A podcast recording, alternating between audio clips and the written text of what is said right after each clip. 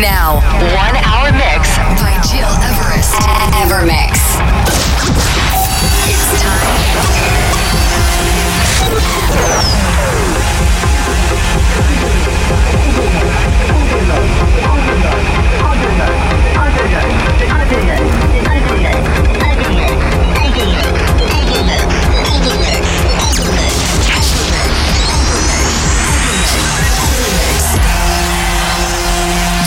You're listening, to Evermix Podcast. Evermix by Gil Everest.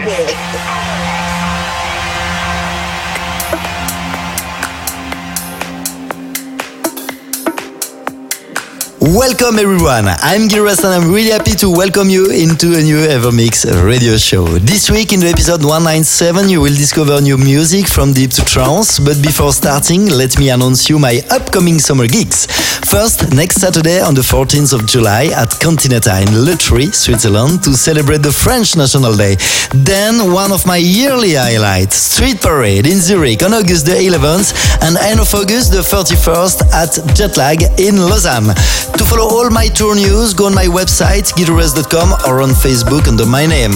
Right, let's jump into the music and as I said, you will listen to new tunes like Furious, 969, STV and Thomas Philman with a track called Masai, but also tunes from Purple Disco Machine, Stephan Bodzin and many more. To start right now, this is Gab Rhome, No Not Green Inside, the original mix. Enjoy this new show and the next 60 minutes with my selection. It's time to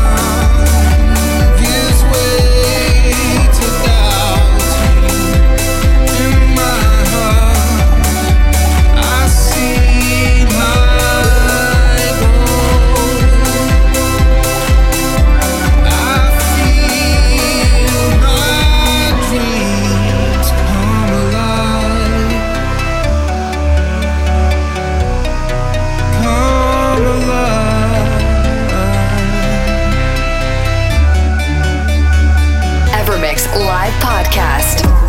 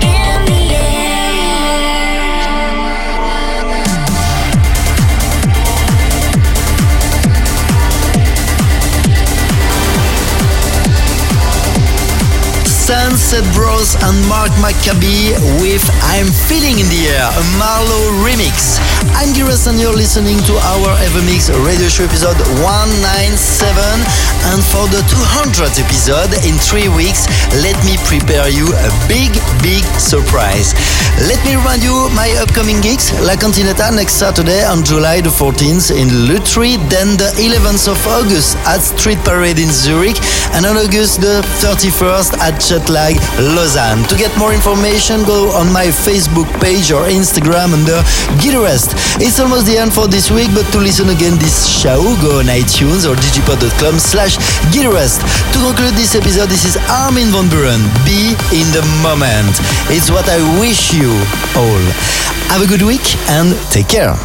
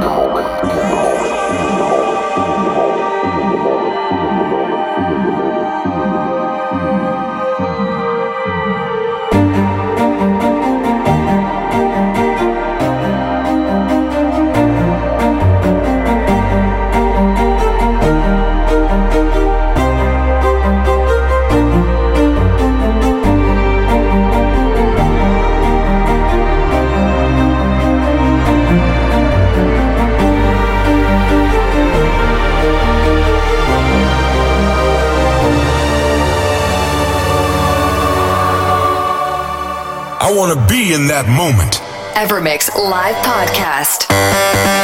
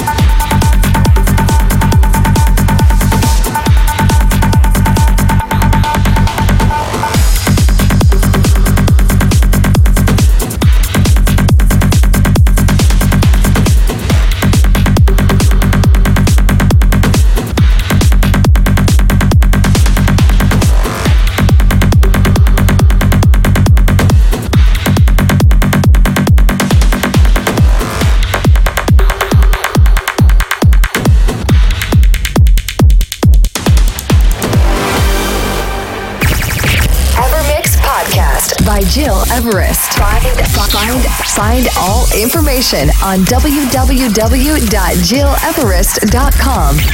Evermix.